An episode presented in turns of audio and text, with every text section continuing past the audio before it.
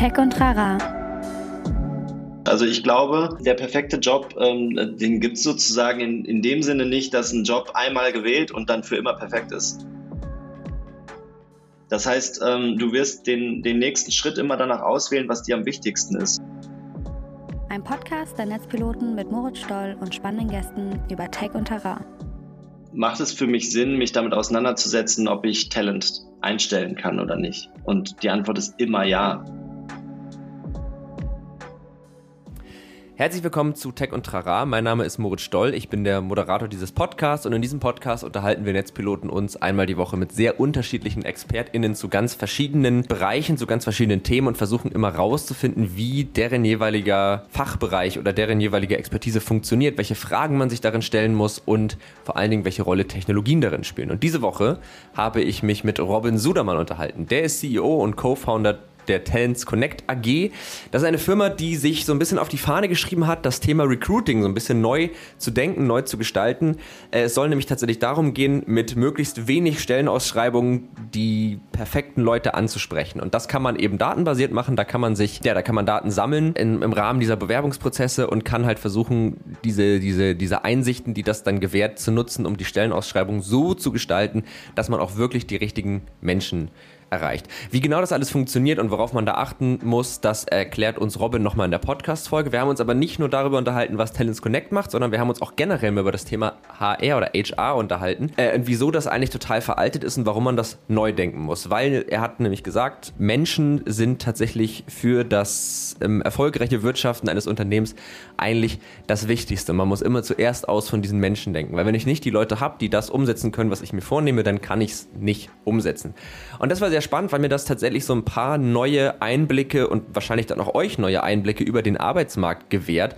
Und auch gerade so aus ArbeitnehmerInnen-Sicht ist es, glaube ich, sehr, sehr spannend zu sehen, wie wichtig wir eigentlich für die ArbeitgeberInnen sind und ähm, wie wichtig wir dafür sind, dass ein Unternehmen funktionieren kann. Und er hat ein paar sehr spannende Dinge gesagt und war generell ein total netter Typ und das war eine total schöne Folge.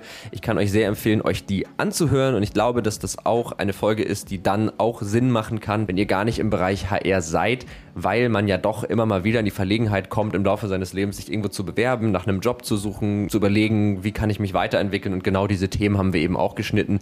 Also ja, hört euch die Folge an, viel Spaß dabei, wir hören uns gleich nach dem Intro wieder. Und dann würde ich sagen, herzlich willkommen zu Tech und Trara und vor allen Dingen herzlich willkommen Robin Sudermann. Schön, dass du da bist. Vielen Dank für die Einladung, freut mich hier zu sein. Ja, äh, mich freut es auch sehr, dass du da bist. Ähm, wir haben nämlich heute auch, glaube ich, ein ganz spannendes Thema am Start. Äh, ich sage aber noch nicht, welches Thema es ist. Ihr habt es im Titel sowieso schon gesehen. Äh, aber wir fangen wieder an mit unserem ganz kleinen Schnellfeuer-TikTok-Interview. Ähm, das TikTok-Interview deshalb, weil ein TikTok maximal drei Minuten lang sein kann und dieses Interview auch maximal drei Minuten lang sein kann. Das heißt, ich stelle uns jetzt hier einen kleinen Timer. Und in dem Moment, wo der klingelt, äh, hören wir auf. Das ist sozusagen das ganze Geheimnis. Ähm, bist du bereit? Fühlst du dich fit? Absolut. Alright, dann, du siehst es hier, ne? Timer ja. geht los. Äh, erste Frage, wie heißt du? Ich heiße Robin. Wo warst du das letzte Mal klassisch angestellt? Boah, das ist äh, B plus D gewesen, eine Werbeagentur. Das ist aber schon zehn Jahre her. Ich äh, habe es nicht so lange ausgehalten. Wirst du lieber richtig gut bezahlt und bist angestellt oder ein bisschen schlecht bezahlt und dafür dein eigener Chef? Unbedingt das Zweite. Okay, was machst du, wenn du Freizeit hast am liebsten? Äh, neuerdings seit vier Jahren mit meinen Kids spielen. Ähm, das äh, ist das Geilste, was man sich vorstellen kann. Wem würdest du gerne mal so richtig die Meinung geigen? Äh, der ganzen Politik. Ich habe das Gefühl, Innovation kommt nicht aus Berlin. Wen würdest du gerne mal kennenlernen? Ähm, Jeff Bezos. Das interessiert mich sehr. Ich finde, er hat eine Wahnsinnsreise gemacht und ich finde das auch irgendwie ein cooler Typ, ähm, aber er hätte auch ein paar Fragen an ihn. Ja. Äh, was darf man zu dir nicht sagen? Ähm, dass ich zu, äh, zu viel Wert auf Nachhaltigkeit lege und zu wenig Wert auf Innovation. Das ist nämlich hier oft ein Thema. Ich versuche eine sehr nachhaltige Kultur zu bauen, aber dieser, dieses Spannungsfeld, ich mag es nicht, wenn das zu sehr auf die Nachhaltigkeit geht und wenn Leute sozusagen das überbetonen. Wie lange brauchst du im Schnitt, um auf Nachrichten zu antworten? Zwei Minuten bei WhatsApp, ein Tag bei E-Mails und äh, 30 Sekunden bei Slack. Wieso hast du eine Firma gegründet? Weil ich das Arbeitsumfeld, in dem ich gerne bin, super agil, super schnell, ähm, das habe ich nirgendwo gefunden und konnte mir nicht vorstellen, dass ich das irgendwo finde, deswegen musste ich selber bauen. Vervollständige den Satz, du bist ein guter Gesprächspartner, weil? Weil ich mich in den letzten Jahren ähm, ganz intensiv mit allem, was Gründung und Unternehmensaufbau äh, zu tun hat, beschäftigt habe und weil ich dazu ganz, ganz viel beizutragen habe. Was ist Arbeit für dich? Gibt's nicht äh, ist tatsächlich einfach Leben und da gibt es Teile, in denen man sich eher konzentriert und Sachen macht, die irgendwie Sinn stiften und am Ende auch Geld bringen und es gibt Sachen, die macht man einfach nur, weil sie Spaß machen. Äh, Arbeit ist für mich da kein Wort. Wie hoch ist deine Bildschirmzeit pro Tag? Ähm, Handy zwei Stunden, Laptop fünf Stunden, sechs Stunden. Ansonsten mag ich es auch sehr viel, mich persönlich mit Leuten zu treffen vervollständige nochmal den Satz. Äh, wenn ich könnte, würde ich. Wenn ich könnte, würde ich dieses Unternehmen auf 100 Millionen Euro Umsatz bringen. Warum machst du das nicht? Ja, ich mach's. Ich bin dabei. Wir sind dran. Es dauert nur ein bisschen länger, als man manchmal denkt. okay, das waren alle Fragen. Du hast es geschafft. Wir haben es in unter drei Minuten geschafft. Ähm, wir hatten sogar noch zwölf Sekunden übrig. Also herzlichen Glückwunsch schon mal dazu. Das ist das erste Accomplishment äh, der Podcast-Folge. Genau. Und äh, jetzt äh, sind wir euch ja schuldig äh, das Thema der Folge. Und es geht heute so ein bisschen um HR. Also um Human Resources, alles, was irgendwie mit Menschen anstellen, einstellen, BewerberInnen sortieren, aussortieren, Bewerber bekommen zu tun hat. Ähm, vielleicht zum Hintergrund, du hast eben eine Firma gegründet, Talent Scout. Talent ähm, Connect. Talents äh, Connect. Entschuldigung, ich hab's nicht, steht hier auch richtig, ich habe es gerade falsch abgelesen. Talents Connect, sorry. Äh, genau, Talents Connect. Äh, und das ist, oder ihr beschäftigt euch eigentlich am stärksten mit dem Thema, wie kommen Bewerber zu Jobs. Das habe ich so aus unserem Vorgespräch mitgenommen. Vielleicht mhm. einmal so kurz zusammengefasst, dass wir so ein bisschen den Grundstein für die Folge legen. Was ist denn, also na gut, Bewerber kommen zu Jobs, weil sie Jobs irgendwie finden auf irgendwelchen Portalen oder auf irgendwelchen Karriereseiten. Was ist jetzt die Idee von Talents Connect? Also was macht es jetzt irgendwie besonders? Warum sollten wir da jetzt heute drüber reden? Ja, das war tatsächlich der Ausgangspunkt der Gründung damals. Die ähm, ursprüngliche Motivation war, Bewerber in Jobs zu bringen, weil ich selber Horror fand, den ganzen Prozess, sich einen Arbeitsmarkt anzugucken, Jobs irgendwie zu lesen und so.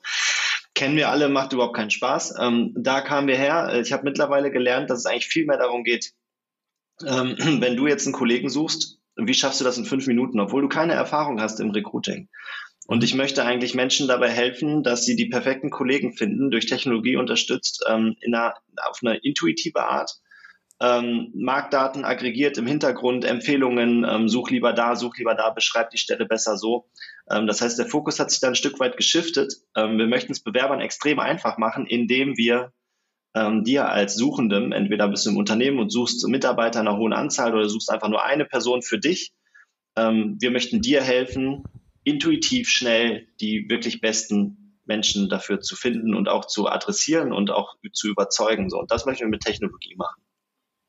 Und also du hast es gerade schon so ein bisschen anklingen lassen, aber was genau, also was war denn die Motivation für dieses Thema? Hast du da einfach eine, eine Option gesehen, irgendwie was zu gründen oder hast du gesagt, das bockt mich eh an und ich will eh mich mit dem Thema irgendwie beschäftigen? Also wie bist du dazu gekommen?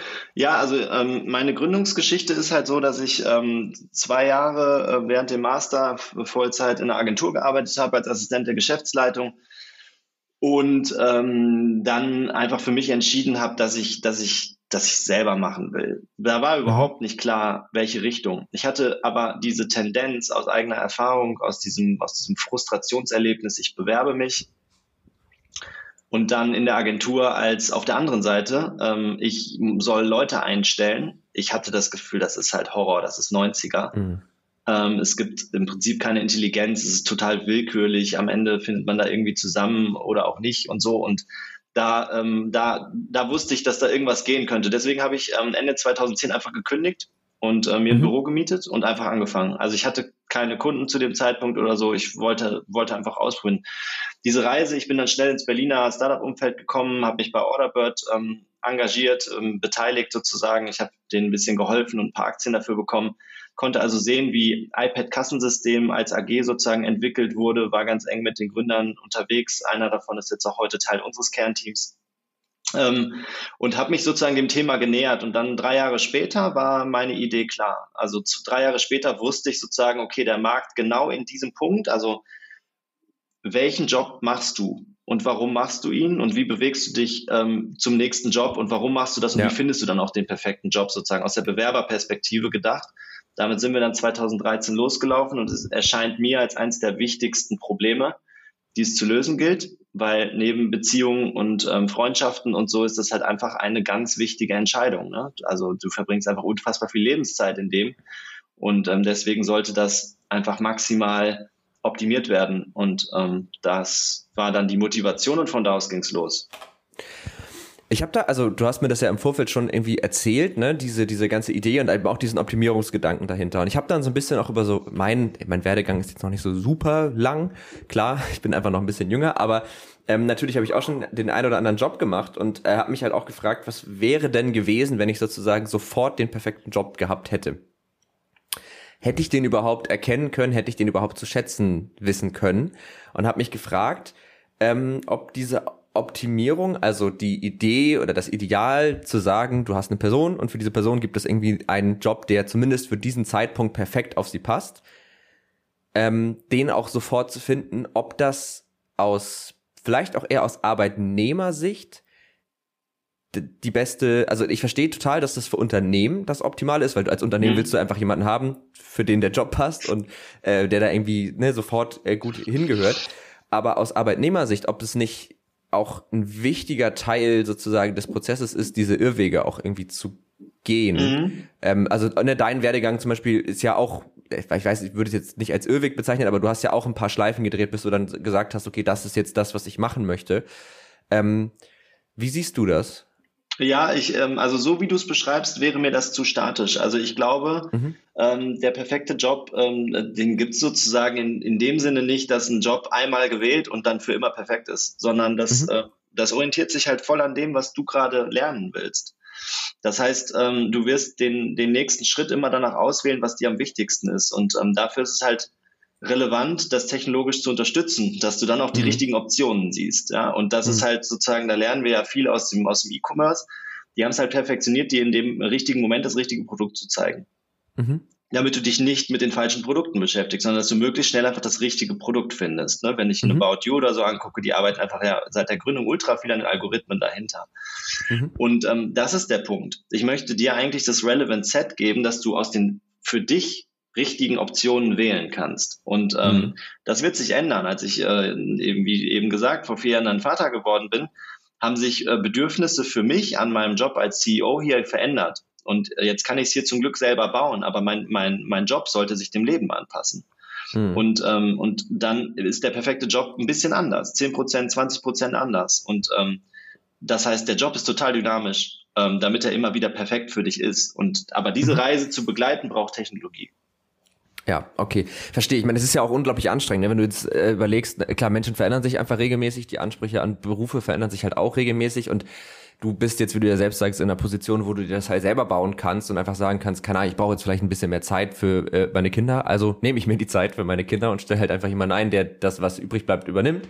Mhm. Äh, gut, das kann jetzt halt nicht jeder machen, gerade Arbeitnehmer. Das heißt, da äh, hast du ja dann oft dieses Thema Jobwechsel und das ist natürlich immer jedes Mal mit einem sehr großen Aufwand verbunden. Und ich finde aber auch diesen Gedanken spannend, weil so habe ich tatsächlich noch gar nicht so intensiv drüber nachgedacht, dass man sagt, äh, bei einem Job geht es gar nicht äh, so sehr darum, was, was soll ich da leisten, sondern was kann ich da lernen? Also, dass man es einfach so ein bisschen umdreht, dass halt Voll. auch ArbeitnehmerInnen sagen, was kriege ich denn da raus und warum mache ich das? Und es ist wahrscheinlich auch wieder für jeden verschieden. Also für die anderen, einen ist es tatsächlich einfach vielleicht Geld und möglichst viel Freizeit, für die nächsten ist es, ich will da drin aufgehen. Ähm, aber lass mich kurz was ergänzen, weil das Beispiel Gerne. ist total interessant. Ich meine, du sagst, ich kann mir dann Leute einstellen. Ne? Das ist an meiner eigenen Reise, wenn ich sage, ich bin, ich habe mir ein Büro gemietet, das war eine Zwei-Zimmer-Wohnung und habe da einfach angefangen und versucht, Kunden zu finden für irgendwas, was ich halt kann. Mhm. Ähm, in dem Moment konnte ich mir das nicht leisten. Das mhm. heißt, mein, mein Job, mein erstes Learning sozusagen war, okay, wie, wie schaffe ich es vertrieblich? Ich hatte vorher noch nie Vertrieb gemacht. Ja, wie schaffe ich es, mhm. mich selber mehr hatte ich nicht, als Produkt erstmal anzubieten, zu verkaufen. Welche Dienstleistung steckt dahinter? Ähm, und äh, das ist dann das erste Learning sozusagen auf dem Weg. Jetzt ist, habe ich mir ganz an, jetzt sind wir 85 Mitarbeiter, stellen dieses Jahr 40 weitere Mitarbeiterinnen ein. Und ähm, jetzt bin ich mehr ein People Manager. Das heißt natürlich, mein Job hat sich über die Zeit immer wieder verändert, ähm, aber ähm, ich musste Grundlagen setzen, um da mhm. zu sein, wo ich heute bin. Dass ich Vertrieb jetzt beherrsche, sozusagen stellvertretend für die Company, gar nicht mehr selber vertrieblich aktiv bin, aber für die Company, war die Basis. Das war sozusagen der erste Schritt. Das heißt, der perfekte Job am Anfang hat sich eher damit beschäftigt, mit dem Ziel, irgendwann ein guter CEO zu werden. Hm. Ähm, ist es aber eine Reise. Ne? Und diese Sachen findet man halt auf dem Weg und äh, lernt immer wieder dazu. Und ähm, deswegen ist halt diese Dynamik einfach da. Ähm, das erinnert mich gleich, ich habe letztens in einem anderen Podcast gehört, äh, ich komme jetzt gerade nicht mehr drauf, wie der hieß, aber da ging es auch so um dieses Thema, so, ne, so wie man so seinen Weg geht und wenn man so mittendrin ist, weiß man oft gar nicht so genau, wo es einen eigentlich hinführt und hinterher ist es dann ziemlich klar. Und kann, kann, kannst du dich noch an äh, die Tabaluga-Show erinnern? Ich weiß nicht genau, ob das nee, deiner nicht. Kindheit, ich glaube, dafür bist du also habe ich jetzt dafür fast bin ich zu alt, oder? Ja, das wollte ich jetzt so nicht sagen, aber ich glaube, dafür bist du schon ein paar Jahre zu alt. Ähm, das war halt so eine Show, äh, ne, so eine Game-Show für Kinder auf Kika war das. Äh, das war mhm. so, als ich Kind war, äh, war die bekannt.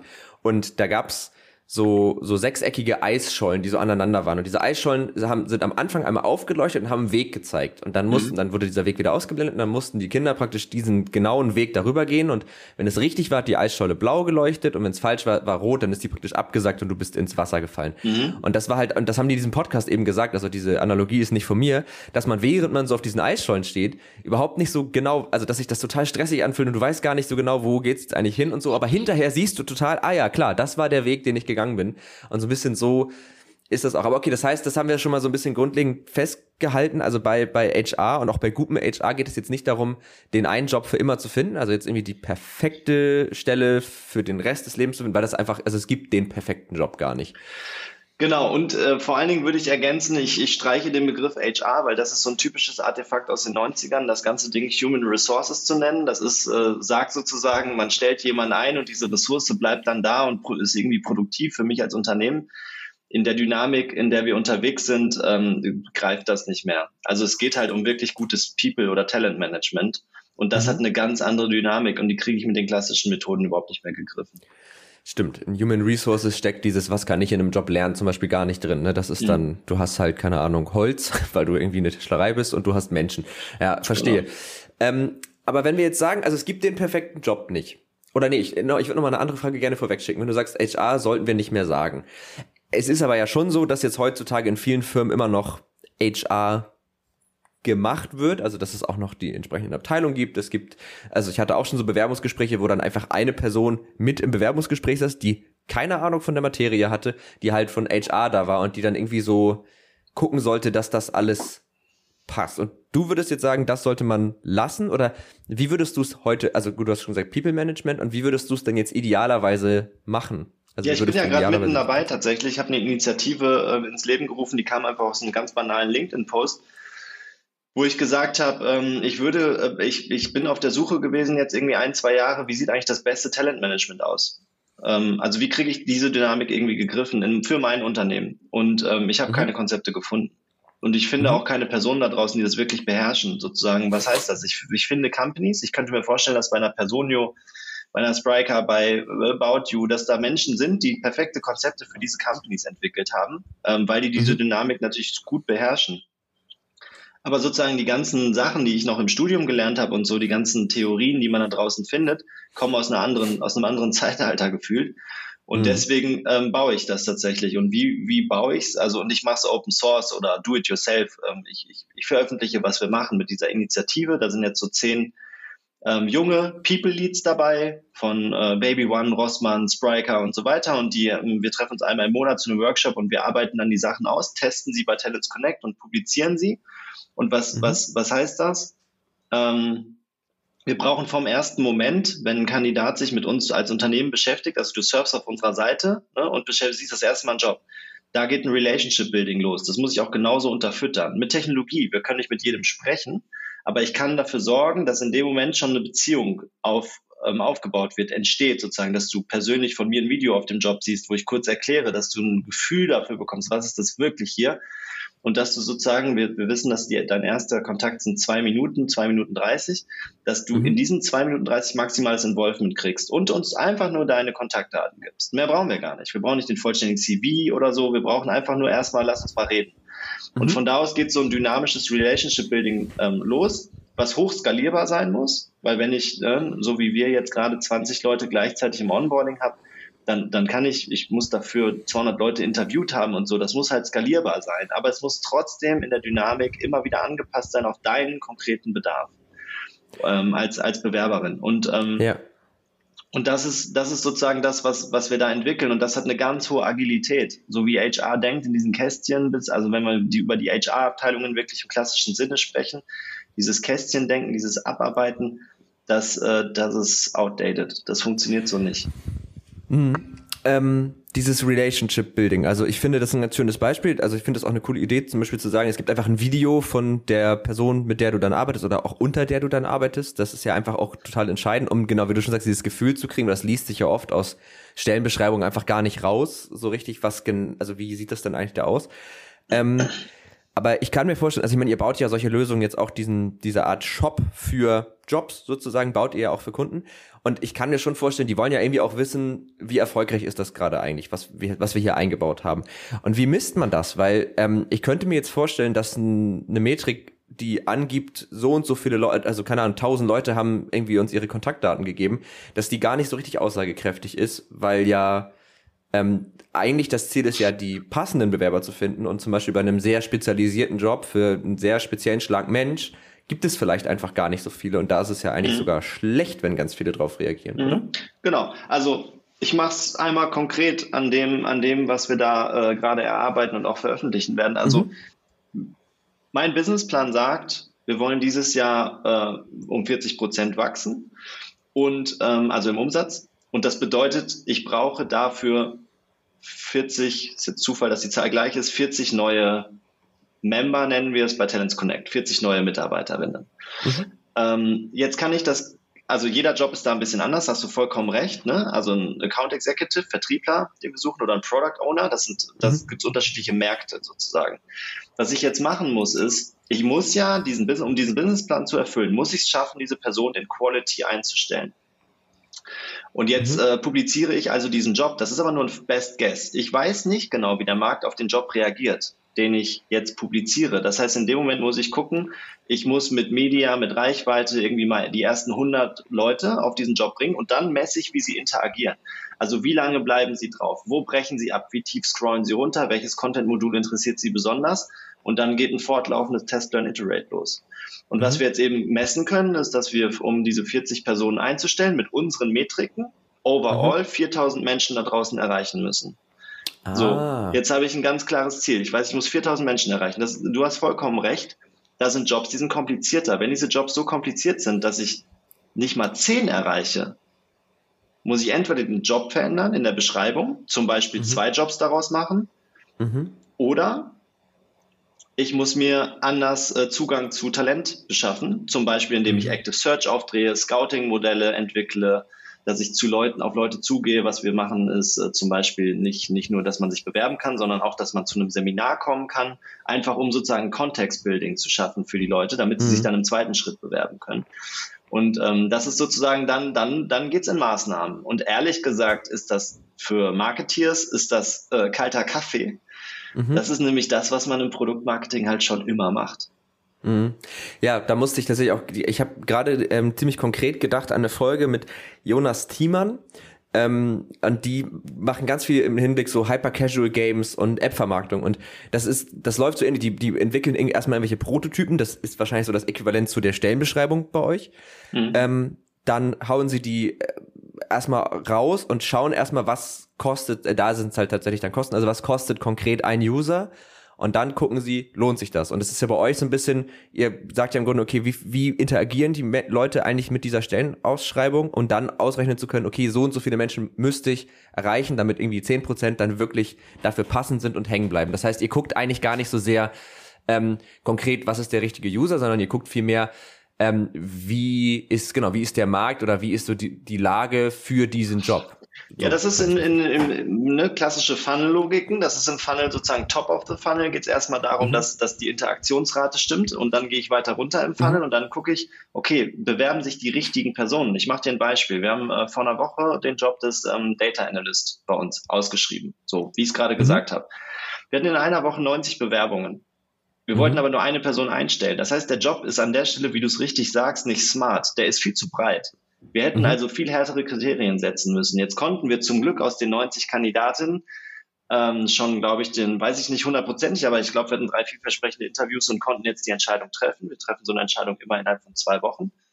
Ähm, wenn man jetzt aber noch weitere Data Analysts einstellen wollen würde, müsste ich den Job eigentlich nochmal schleifen, schleifen, schleifen, weil der Funnel ist zu breit. An der Stelle hatten wir mhm. zu viel. Bei anderen Jobs, nämlich den äh, vielbesagten Java-Developer, den gerade alle suchen, ähm, da habe ich zu wenig Kandidaten. Das heißt, ich muss darüber nachdenken, wie ich über Benefits oder über andere Anreize sozusagen den Job attraktiver mache, sodass die Interaktionsrate wieder steigt, um dann mehr passende Bewerbungen zu kriegen. Ne? Okay. Und, und, und das ist sozusagen, ich muss mir das dann, also der, der Recruiter bei uns, guckt sich das natürlich Job für Job an. Der guckt dezidierter mhm. da rein. Und das Ziel ist immer die richtige, also das, das, das abschließende Ziel wäre, eine passende Bewerbung, mhm. ein Interview und diese Person einzustellen. Das wäre perfekt. Aber da, okay. da, das ist die Perfektion. Die, danach streben wir, da werden wir nie hinkommen wahrscheinlich. Wahrscheinlich braucht es immer ein paar. Mhm. Ähm, aber ne, genau, genau so gucken wir da drauf. Jetzt verstehe ich auch nochmal total die Abgrenzung zu diesem klassischen äh, Vorgehen, wo es ja eigentlich mehr so ist, wir haben eine Stellenausschreibung, die hauen wir raus und dann sammeln wir jetzt so lange Bewerber, bis wir jemanden finden und dann ist sie besetzt und dann ist gut. Und ähm, aber dieser Prozess des Schleifens und so, der ist jetzt auch maximal technologisch gestützt, weil wenn man sich das jetzt so anhört, dann könnte man auch, glaube ich, also könnte ich mir vorstellen, wenn ich jetzt irgendwie in einem Unternehmen sitze und ich bin genau dafür zuständig, ich höre jetzt gerade diese Folge und denke, ja, hört sich cool an, aber dann habe ich gefühlt halt immer noch recht viel Arbeit. Also da muss ich halt, ne, also es kann ja auch sein, dass jemand sagt, ganz ehrlich, für mich ist es einfacher, einfach da irgendwie 300 Bewerbermappen einmal durchzuscannen und halt die Hälfte auszusortieren und irgendwann werde ich schon einen finden. Genau, absolut. Das ist die klassische HR-Perspektive, skaliert halt null. Mhm. Ähm, und ähm, in der Dynamik, in der wir und viele andere schnell wachsende Unternehmen unterwegs sind, ähm, oder aber auch bei Unternehmen, äh, viele Unternehmen, die Mittelstand, der klassische deutsche Mittelstand hat dann auch irgendwann ein Kohortenproblem, was die Altersgruppen betrifft, also Rente und Austritt mhm. und dadurch entsteht eine Dynamik sozusagen. Ähm, da brauche ich intelligentere Lösungen. Und, ähm, und das, du hast vollkommen recht, das ist erstmal Arbeit, das ist AB-Testing. Das ist halt ja. wirklich sich damit beschäftigen und zwar dynamisch, wie finde ich die richtigen Personen für meine Jobs. Da entsteht ein neues Jobprofil. Klassische ja. Recruiter können das nicht, sondern ja. das können wir klassischen Recruitern beibringen oder wir nehmen Leute, die das eher im Marketing-Kontext gemacht haben ähm, und die das dann übersetzen auf People. Und mal, ja. ein Punkt ist mir halt noch wichtig. In der klassischen Denke ist es nämlich genauso, wie ich es gerade gesagt habe. Der Businessplan wird irgendwo im, im Elfenbeinturm von der Geschäftsführung verabschiedet und dann kommt das Briefing sozusagen, wie viel müssen wir einstellen. Aus meiner mhm. Sicht dreht sich das. Aus meiner Sicht ist ähm, der wie schaffe ich es, diese Menschen in Quality einzustellen? Und dann kann ich sagen, wie hoch ich meinen Businessplan schrauben kann. Mhm. Okay, das beantwortet zum Teil schon eine Folgefrage, die ich gerade hatte, weil du meintest, das skaliert nicht. Und ähm, mir ist schon irgendwo bewusst, was das bedeutet. Aber kannst du das nochmal äh, konkret erklären? Was skaliert sozusagen beim Thema Recruiting und warum muss es das tun? Ja, also ähm, um ein Unternehmen in, in, in einer hohen Dynamik ähm, entwickeln zu können, brauche ich richtig gute Forecasts. Ne, ich mhm. muss ja wissen, wenn ich sozusagen eine Planung abgebe und wir alle brauchen Planungen als, als sozusagen Handlungskorridor, ähm, dann muss ich wissen, wie schnell schaffe ich es, diesen Plan auch zu erfüllen. Und da ist Mitarbeiter eben das wichtigste Asset. Das ist das mhm. Wichtigste, was ich habe, was ich, was ich beeinflussen kann, die Qualität des Einzelnen, der Einzelnen, ähm, genauso wie die Anzahl der Leute, die ich dann eben von mir als Unternehmen begeistern kann. Mhm. Und ähm, um diese Forecasts intelligent erstellen zu können, brauche ich Daten. Mhm das Vorgehen, was du gerade beschrieben hast, 300 CV scannen, produziert keine Daten. Das Verstehe. gibt mir auch keine Learnings und keine Intelligenz. Das heißt, mhm. mein Hauptziel im Recruiting ist eigentlich zu lernen. Natürlich ist das sozusagen Beiprodukt, die richtigen Menschen zu finden, mhm. aber eben besser forecasten zu können, wie ich diese Menschen in Zukunft finde. Weißt du, wenn ich jetzt das nächste Mal einen ja. Data Analysten suche oder wenn ein anderes Unternehmen einen Data Analysten sucht und unsere Daten bekommt, was wir zur Verfügung stellen im Produkt, dieses Learning mhm. ist ja über alle Unternehmen hinweg, dann mhm schreibst du jetzt als Laie, du suchst jetzt für deinen, für deinen Podcast einen Data Analysten und willst die Person fest anstellen, als Freelancer dazu nehmen, wie auch immer, dann kannst du auf unserem Know-how ähm, diese Daten nutzen, kriegst eine Empfehlung, mhm. beschreib die Stelle so, nimm den Skill dazu, lass den Skill weg ähm, machen Erfahrungsbericht von dir da rein, damit die Person sich direkt was drunter vorstellen kann ähm, und so weiter. Diese, diese Empfehlungen kommen aus dem Produkt und aus den mhm. Daten von allen. Okay, verstehe. Das heißt, ich habe dann die Möglichkeit, einmal zu sagen, wie kann ich das generell schaffen, eine bestimmte Anzahl Menschen für eine bestimmte Stelle zu finden. Und ich kann auch generell sagen, wie viel könnte ich denn, also was gibt denn der Markt gerade so ungefähr her? Also wie viel potenzielle mit wie viel potenziellen Bewerbern, die auch passen, kann ich überhaupt rechnen. Und dann kann ich sagen, ich hätte jetzt, keine Ahnung, 200 Data Analysts für meinen Podcast gebraucht. Keine Ahnung, was das für ein krasser Podcast sein soll, aber ähm, Ne, also dann so und dann weiß ich, kann ich aber anhand der Daten sehen, okay, das wird definitiv nicht passieren. Ich bräuchte jetzt 200 Data Analysts, um irgendwie auf meine 100 Milliarden Umsatz zu kommen. Muss ich vielleicht meine Ansprüche ein bisschen runterschrauben oder andere Wege finden. Auf jeden Fall wird mein Plan so nicht. Verstehe, tatsächlich jetzt, also das ist nämlich tatsächlich bei dem Thema, finde ich gar nicht so einfach, weil das doch ja auf einer gewissen Ebene sehr abstrakt ist. Ähm, aber jetzt habe ich, glaube ich, ganz gut verstanden, was auch der Vorteil ist, wenn man dieses klassische HR nicht mehr macht. Ähm, würdest du denn sagen, dass solche Lösungen potenziell für jede Form von Betrieb Sinn ergeben oder kann man schon, also ich denke jetzt an sowas wie äh, Behörden, wobei ich da tatsächlich sogar jetzt aus meinem Bauchgefühl heraus sagen würde, da gibt es schon irgendwo einen Sinn, mhm. weil so eine Behörde ähm, hat ja vielleicht auch Pläne, gewisse Themen voranzutreiben und braucht dafür auch entsprechend Leute, äh, aber auch Handwerksbetriebe, also so eine Tischlerei, ähm, die ja aber tatsächlich auch, also Handwerksbetriebe haben ja auch zunehmend das Problem, dass sie einfach keine Azubis mehr finden. Ähm, aber, oder sind das vielleicht auch, also ist das, ist das branchenunabhängig sinnvoll oder macht es in manchen Branchen mehr Sinn, in manchen weniger? Und worauf fußen auch die Daten vor allen Dingen? Ja, wenn ich deine Frage abkürze, ist, die, ist, ist, ist sie so, ähm, macht es für mich Sinn, mich damit auseinanderzusetzen, ob ich Talent einstellen kann oder nicht? Und die Antwort ist immer ja, bei jedem Betrieb mhm. jeder Größe. Also ich mache ein Beispiel, wir arbeiten oder die Firma Remondes, die suchen Lkw-Fahrer.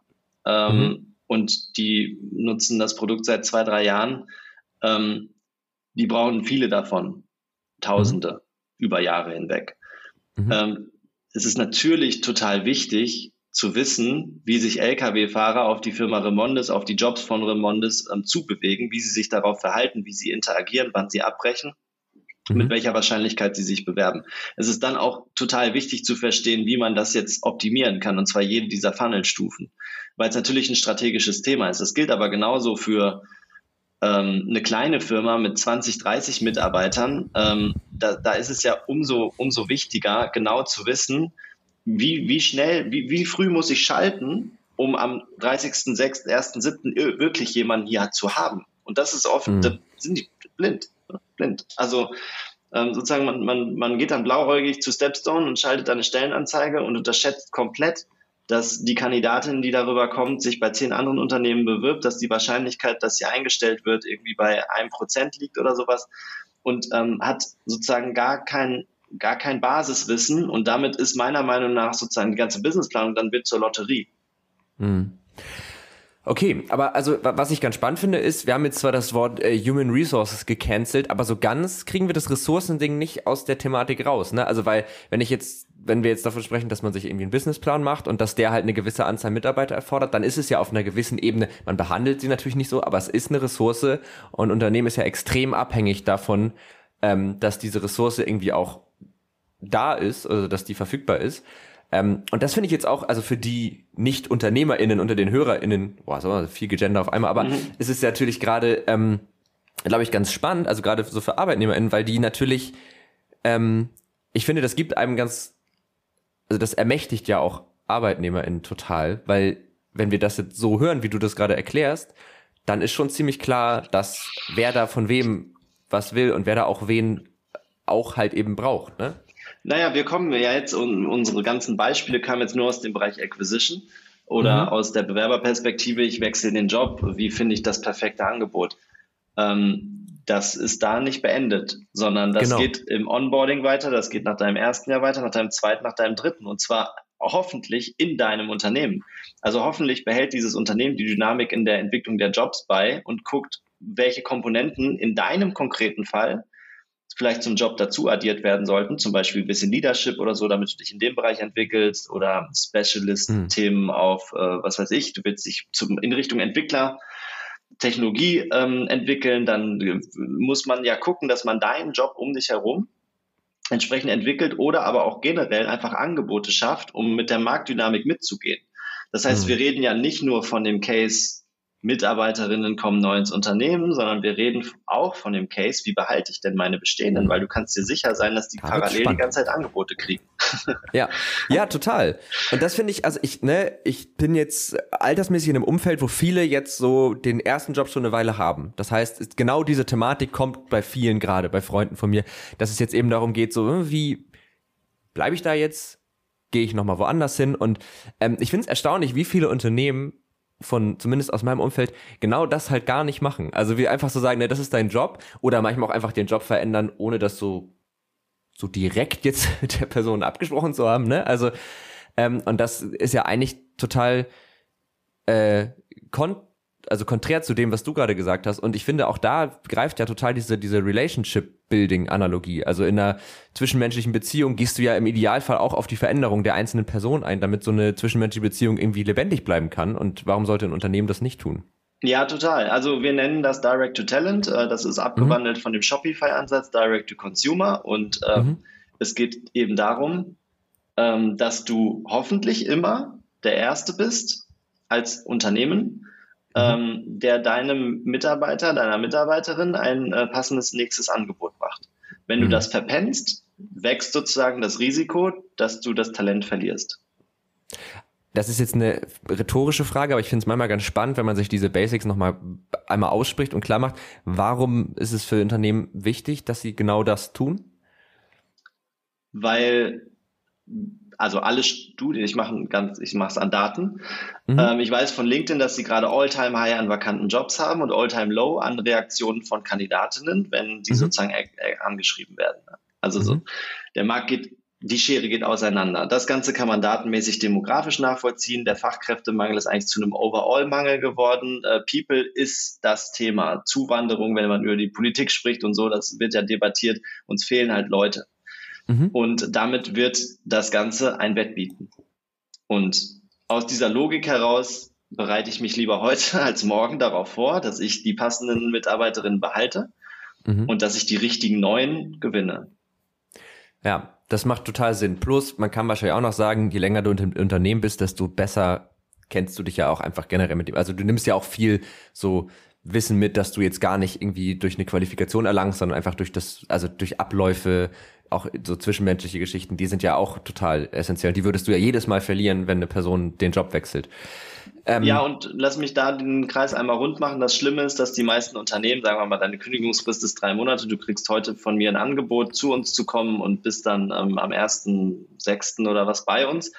Dein mhm. Unternehmen wird es ohne diesen Forecast und ohne diese Vorbereitung gar nicht schaffen, dich zu übersetzen, äh, ersetzen, sodass du noch eine Übergabe machen kannst.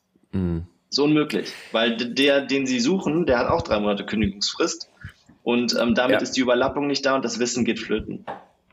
Ja, total. Und da habe ich mich letztens eh gefragt, ist das nicht eigentlich sogar eine Sache, also genau diesen Fall, oder es gibt ja auch den Fall, dass Leute einfach in ihrem Unternehmen unzufrieden sind und sagen, ganz ehrlich, ich will was, will was anderes machen. Wäre es dann nicht, also wäre dann nicht auch irgendwie die ArbeitnehmerInnen gefragt, zu ihren Vorgesetzten zu gehen und zu sagen, pass mal auf, so wie es gerade ist, habe ich keinen Bock mehr. Ähm, hm? Ich strebe eigentlich nach mehr. Entweder ich krieg das hier oder ich muss halt woanders gucken. Also, dass man einfach auch vielleicht, oder ist das nicht Aufgabe der ArbeitnehmerInnen, sondern das sollten dann die Unternehmen machen? Ja, wir haben in dem Bereich auch ähm, unser Produkt äh, getestet und äh, ganz viel gemacht. Ähm, das heißt, zum Beispiel für Daimler haben wir ein paar Jahre ähm, im internen Bereich Internal Mobility ähm, die Sachen gemacht und ähm, das ist eben genau der Punkt, dass der, das, das Risiko im, im Markt insgesamt ist einfach, dass, dass die Hürde sehr groß ist, zum Vorgesetzten zu sehen und zu sagen, ich will den Job jetzt nicht mehr, ich will jetzt aber dafür einen anderen. Ähm, mhm. Das machen Menschen nicht, weil sie Angst davor haben, dass es Konsequenzen hat und deswegen mhm. bewerben sie sich lieber nach außen weg. Ähm, und ähm, das ist genau der Punkt, den du ansprichst. Die Unternehmen müssen da Optionen schaffen, dass die Mitarbeiterinnen intern eben diese Angebote sehen, ohne dass sie sich äh, sozusagen offenbaren müssen, und es muss aber gleichzeitig auch natürlich dann eine kulturelle Veränderung her, dass es gewünscht ist, dass Entwicklung angestrebt wird, dass es sozusagen klare Entwicklungspfade mhm. einfach gibt, ähm, dass Mitarbeiterinnen Perspektiven sehen, wo sie sich in zwei Jahren hinentwickeln können und dann eben wieder die Weichen stellen können. Ja. Und was macht ein Unternehmen, wenn es diese Angebote einfach nicht gibt? Also ich würde, mein erster Gedanke wäre jetzt, wenn es diese Angebote zur Entwicklung von MitarbeiterInnen nicht gibt, dann scheint auch keine Entwicklung im Unternehmen generell stattzufinden, dann ist das wahrscheinlich eh nicht sonderlich gut fürs Geschäft, aber ähm, also macht es Sinn, dann die bewusst zu schaffen, obwohl sie vielleicht gerade der Sachzwang drumherum gar nicht so ergeben? Also wenn ich es nicht schaffe, attraktiv für meine Mitarbeiterinnen zu sein und zu bleiben und auch neue anzuziehen, wird mein Business sterben. Das ist eine harte Aussage, aber also würde ich jetzt auch äh, zustimmen, tatsächlich. Das gilt für ja, alle krass. Bereiche. Also es gilt auch für klassisch etablierte Unternehmen. Ja. Das ist eine ganz einfache Logik. Und ich glaube, dass das Thema People deswegen an die Nummer eins kommt ähm, von der Priorisierung. Und deswegen fange ich bei der Businessplanung halt an, so plakativ, weil damit geht halt ein Jahr einfach nur mal los. Die mhm. wurde aber bisher nicht von People ausgeplant, sondern People war dann einer der Bereiche, der dann mhm. auch noch gemacht werden musste sozusagen. Aber das kam sozusagen als dritter Punkt. Und ich muss eigentlich Forecasts machen auf meine People-Entwicklung und von da aus kann ich das Business planen. Okay, das heißt, wenn wir das mal so ein bisschen festhalten, Unternehmen sollten sich sehr darum bemühen, attraktiv für bestehende Mitarbeiter zu bleiben, daran zu arbeiten, wie und also wie sie neue Menschen für ihr Unternehmen begeistern können. Wenn sie, so da, und das sollten sie auch immer irgendwie im, im aber das heißt, wenn wir es priorisieren, wäre ja Prio 1 die Menschen im Unternehmen zu halten, die schon da sind und Prio 2 wäre auf neue Menschen zu kommen, oder? Das ist schon so die, die Reihenfolge könnte man schon festlegen. Ja, das, ne, das ist individuell je, je, je Phase, in der ich gerade bin. Ne? Also klar, okay. Menschen halten muss das Grundrauschen sein sozusagen, das ist immer da. Und dann gibt's aber Phasen, wo ich ganz viel einstellen will und muss, in der Gastro saisonal und so. Ne? Also das sind sozusagen dann Gegebenheiten, die, die sich hier Unternehmen verändern. Aber also diese Themen müssen grundlegend einfach immer dabei sein. Und das, was meine Kernbotschaft noch dahinter wäre, dass man ähm, parallel lernen muss, Daten sammeln mhm. muss. Also weißt du, das ist halt so nicht nur das Machen, sondern auch dabei lernen. Mhm. Und dieses Wissen dann wieder nutzen, um das Machen wieder äh, abzudaten und zu genau. verbessern und so. Verstehe. Mhm, was können denn, also, äh, nee, anders. Ich habe gerade ich finde das sehr spannend. Boah, das war eine sehr komplizierte Einleitung, aber ich finde das sehr spannend äh, mit dem Thema, gerade mit dem Thema Entwicklung, weil ich glaube, das ist echt eigentlich so ein Grundbedürfnis von Menschen, dieses, diese Möglichkeit zu haben, sich zu entwickeln und sich selbst irgendwie ja zu erweitern. Und ich glaube, das ist auch fast eine der Grundmotivationen, warum wir Dinge tun. Ähm, und deswegen finde ich schön, dass wir das jetzt einmal so rausgekehrt haben, dass es total wichtig ist, das möglich zu machen, weil das eigentlich glaube, also meiner Erfahrung nach ist es ein Garant dafür, dass Leute keinen Bock mehr haben, wenn sie weil dann kommst du in dieses Hamsterrad, machst immer dieselbe Sache und hast, siehst einfach keinen Weg daraus und der Weg ist dann halt nur nach außen. Ja, das finde ich schön, dass wir das einmal so festgemacht haben.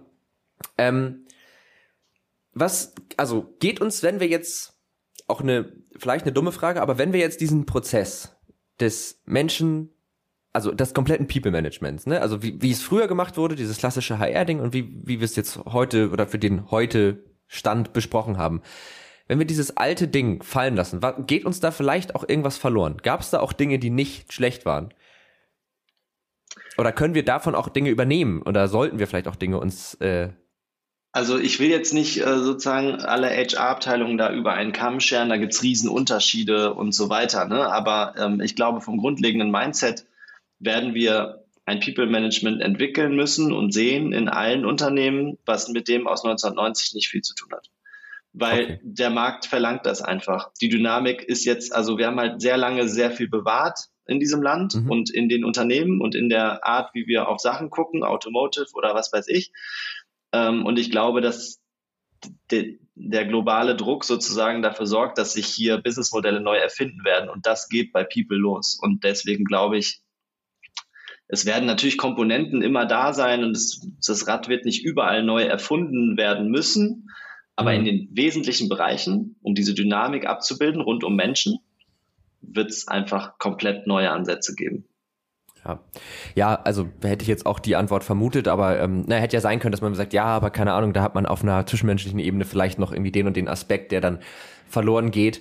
Ähm, ich finde auch tatsächlich, oder ich könnte mir auch vorstellen, dass ein gutes Tool einfach ist, ähm, Bewerbungsverfahren so einfach zu gestalten wie möglich. Also so im klassischen HR wirkt es für mich ganz oft so, dass es so dass die Hürde, also dass du praktisch Hürden schaffst, um ungute Bewerber auszusieben, aber diese Hürden haben ja oft nichts mit dem Job zu tun. Also das ist dann dieses Anschreiben zum Beispiel.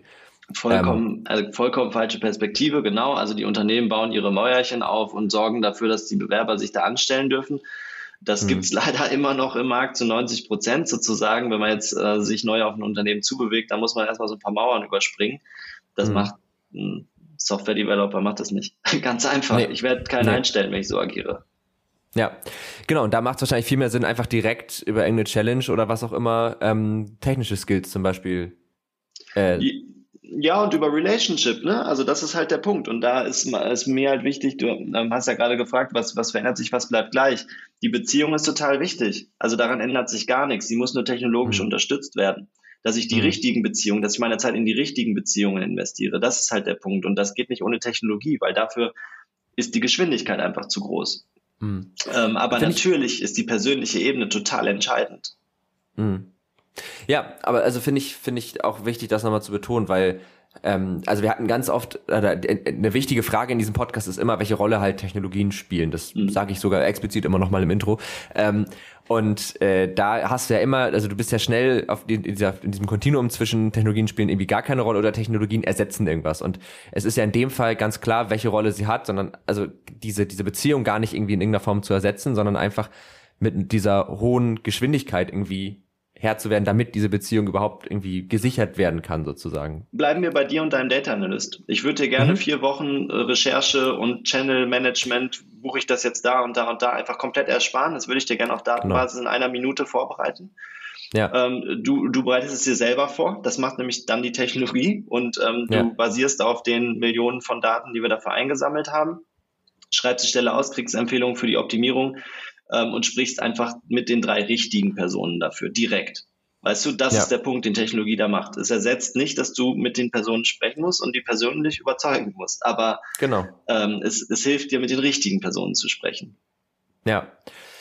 Ja, äh, super spannend. Also ich habe, wie gesagt, ich hatte auch als ich so in die Folge reingegangen bin, natürlich haben wir schon ein bisschen gesprochen, aber ich hatte noch nicht so dieses ganz klare Bild, was das eigentlich, was da passiert und was da passieren sollte und vor allem auch dieses Warum. Also das ist ja immer, eine Innovation ist ja erstmal immer irgendwas Neues, aber dann auch irgendwie, deswegen poche ich da auch immer so drauf, dass das einmal erklärt wird. Und das ist auch mal ganz spannend, weil man dann also man merkt immer, wenn man, wenn man äh, Leute, die für was stehen oder die auch irgendwie eine eigene Mission am Start haben, wenn man die dann fragt, warum man das eigentlich überhaupt machen sollte, dann, ähm, also das war jetzt in deinem Fall, hast du ja eine super äh, verständliche und nachvollziehbare Antwort gegeben.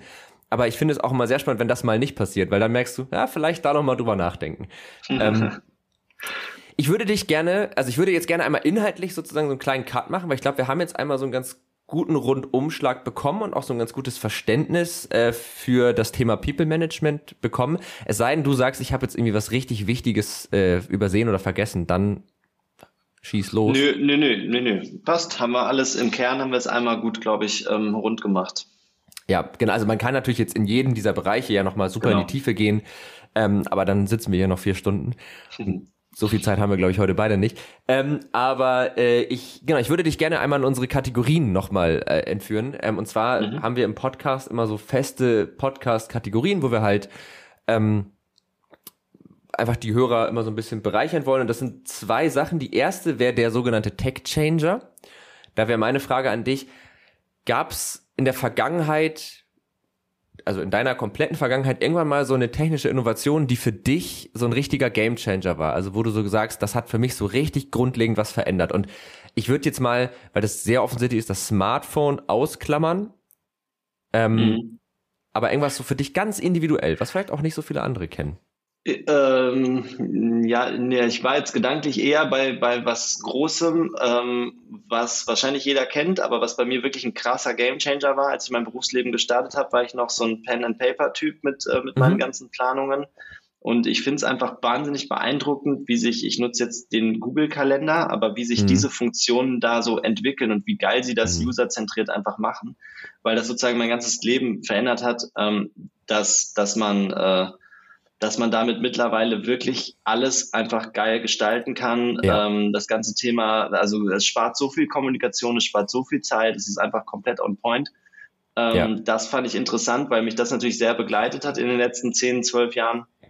Und, ja. ähm, und gleichzeitig einfach äh, der, der Fortschritt sozusagen Monat für Monat fast schon, den die da integrieren und dann habe ich Add-ons und Tools wie Calendly oder so, wo ich dann sozusagen dir die Option geben kann, das spart einfach enorm viel Zeit und das äh, ja, finde ich äh, als Beispiel, was mir jetzt spontan in den Kopf kommt, ähm, extrem das relevant.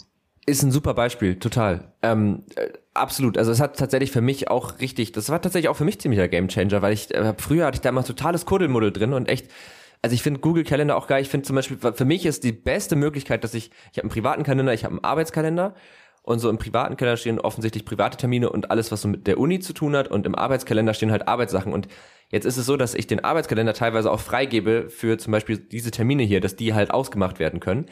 Ähm, aber jetzt will ich ja nicht, dass alle meine privaten Termine und dann kann ich die einfach miteinander abonnieren und verdongeln und dann kann ich das super voneinander trennen und habe aber trotzdem immer alles bei mir äh, sichtbar. Ähm, ich bin aber tatsächlich, wo du das gerade sagst, ich bin mittlerweile auf so einer Mischung. Also Termine, alles immer im, im Google-Kalender, weil das muss einfach auch auf allen Geräten und immer verfügbar sein. Äh, alles andere, so To-Do-Listen und so, mache ich tatsächlich von Hand, weil dann mhm. habe ich irgendwie einen mhm. besseren Bezug dazu. Ja, das Aber, verstehe ich. Ja. Also so als Ergänzung äh, tatsächlich, das ist nicht, das ist nicht äh, digital only. Ähm, aber genau, ja, alles gesagt. Ja, ja, Total. Also das ist, das ist, glaube ich, bis jetzt eine der originellsten ähm, Empfehlungen. Nicht ganz. Wir hatten auch schon eine Heizdecke, das fand ich auch sehr spannend. ähm, und äh, was war auch noch ganz spannend? Ach, Fernbedienung kam auch mal. Das finde ich auch, also das war auch eine Person, die schon noch mal einen Ticken älter ist. Ähm, aber da war die Fernbedienung tatsächlich ein ziemlicher Gamechanger. Mhm. Kommen wir zur zweiten Kategorie. Das ist die Empfehlung der Woche. Auch ein sehr origineller Name, äh, besteht aber schon seit fast 100 Folgen. Äh, die Empfehlung der Woche, da äh, geht es darum, dass meine Hörer, äh, meine Gäste und ich den HörerInnen eine Empfehlung für etwas geben, was uns persönlich begeistert hat. Und das darf ziemlich alles sein. Also da gibt es eigentlich kein, keine Grenze. Das muss einfach nur dich begeistert haben und dann kannst du es unseren HörerInnen empfehlen. Also was mich am meisten fasziniert hat, ist die Tony Box weil mein ah, Sohn ja. mit einem Jahr sein perfekter eigener DJ ist. Ich finde das so Geil. überragend. Äh, dann äh, legt er sich die Sendung mit der Maus auf und hört sich das an und äh, wir können noch weiter pennen morgens. Also ja. Weltklasse. Was für ein ja. geiles Ding. Ja. Geil. Mhm. Das finde ich gut. Also die Tony Box, äh, ich kenne das von meinen Cousins und Cousinen, die haben die halt auch. Und äh, das ist schon, ich meine, es ist ja im Grunde, es ist ein Kassettenrekorder nur noch ein bisschen einfacher so, ne? Das ist ja. Ja, aber halt auch mit der Haptik und so, das kann runterfallen, ja. das Ding, das, das klemmt er sich unter den Arm, seit er laufen kann und geht damit durch die Wohnung und so. Das ist halt einfach, das ist, das hat kein Screen, das hat kein Touch, das ist sozusagen ja. eigentlich so anti, äh, antizyklisch irgendwie. Ja. Ähm, ja, genau. Also da, ja. ich hätte das Ding gerne erfunden. Das ist, darauf bin ich sozusagen richtig neidisch. Ich muss sagen, ich hätte auch gerne eine Tony-Box. also ich, ich glaube, man kann sich ja auch seine eigenen Tonys machen. Mhm. Ähm, das sind, glaube ich, auch einfach nur so NFC-Chips oder so. Und ähm, weil ich, ich höre super gerne äh, Hörspiele oder Hörbücher zum Einpennen. Ja. Aber dann hast du halt immer das Bett, äh, das Handy neben dem Bett liegen und das ist eigentlich ja immer voll schlecht fürs Schlafen. Das merke ich auch total. Also ich kann das, äh, finde ich eine gute Empfehlung. Ähm, meine Empfehlung ist ein bisschen anderer Natur. Äh, ich habe just in der Vergangenheit hier im Podcast schon immer mal wieder so Software, die so Richtung Spieleentwicklung geht, äh, empfohlen. Und ich habe mich jetzt äh, gezwungenermaßen mit einer neuen Game Engine auseinandergesetzt. Also eine Game Engine fasst im Grunde so ein paar Dinge zusammen, die man halt für Spieleentwicklung braucht. Also dass Grafik erzeugt wird, dass du so eine Physik hast zum Beispiel, Input, Output, solche Geschichten sind da halt schon enthalten. Und da gibt es die Godot Engine, die ist noch relativ jung und ähm, die finde ich total gut, weil man damit gerade so für schnelle, kleine Sachen echt ziemlich gut vorankommt und echt gut mitarbeiten kann. Und ich habe das Gefühl, dass sie gerade für Leute, die sich mit dem Thema neu beschäftigen wollen, äh, sehr dankbar ist, weil so die anderen Engines, die so kostenlos verfügbar sind, so Unity ist noch so ein Stichwort, die sind schon ziemlich gewaltig und mächtig und Godot macht das alles so ein bisschen zugänglicher. Nicht unbedingt weniger, also du kannst damit auch beliebig komplex werden, aber der Einstieg ist ein bisschen leichter. Ähm, das weiß ich jetzt aber auch nicht, ob das vielleicht jetzt so ein bisschen auch an der Vorerfahrung liegt, aber äh, finde ich ganz spannend und ist eben auch so ein Open Source Projekt, was tatsächlich komplett kostenlos ist, äh, erweitert werden kann und finde ich ziemlich cool. Jo, ähm, hast du noch irgendwas, was du loswerden möchtest? Von meiner Seite erstmal glaube ich nicht. Also ich ähm, habe wahnsinnig viel Bock, das alles weiterzuentwickeln, worüber ich gerade so äh, geredet habe und ähm, es fühlt sich halt so an, als wäre da noch unfassbar viel grüne Wiese vor uns. Das klingt auch so, ja. Also das klingt auch so, als würde es äh, sehr viel Spaß machen. Und ich bin auch gespannt, was da noch so alles kommt. Ähm, wir verlinken das natürlich auch alles in den Show Notes, falls ihr euch da weiter informieren wollt über Talents Connect und so. Und äh, ich muss sagen, das waren wirklich sehr, sehr kurzweilige, ja, 50 Minuten, schätze ich. Ähm, das hat mir sehr viel Spaß gemacht. Und ich hoffe, du hattest auch Spaß, konntest die Folge ein bisschen genießen.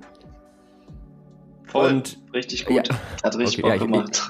Ich, sehr gut. Das Kompliment wollte ich mir noch mal schnell abholen. Ich wusste nicht, ob es eine Frage Pause. ist, ob ich schon was sagen darf oder nicht, aber nee, hat ja, richtig ja, Bock gemacht, mit dir zu quatschen. Ja, schön, das freut mich. Äh, mir wirklich auch und ähm, ich hoffe, dass wir uns auf jeden Fall noch mal irgendwie wiederhören. Ähm, den HörerInnen natürlich vielen, vielen Dank. Also ich hoffe, dass wir uns auch wieder hören, und zwar nächsten Montag. Äh, vielen, vielen Dank, dass ihr zugehört habt. Ich hoffe, ihr konntet auch ein bisschen was mitnehmen. Ähm, falls ihr noch irgendwie Fragen, Anregungen oder Feedback habt, dann schreibt einfach gerne an techundtrara.netzpiloten.de oder ihr schreibt uns auf Twitter an tech und trara oder auf äh, Instagram, Twitter oder LinkedIn unter Netzpiloten. Also es gibt diverse Kanäle, ne? Also entweder findet ihr uns über Tech und Trara oder über Netzpiloten.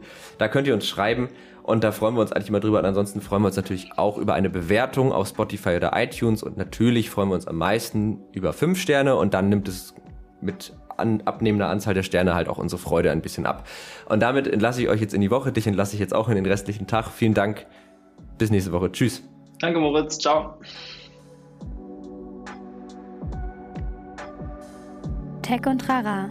Ein Podcast der Netzpiloten mit Moritz Stoll und spannenden Gästen über Tech und Trara.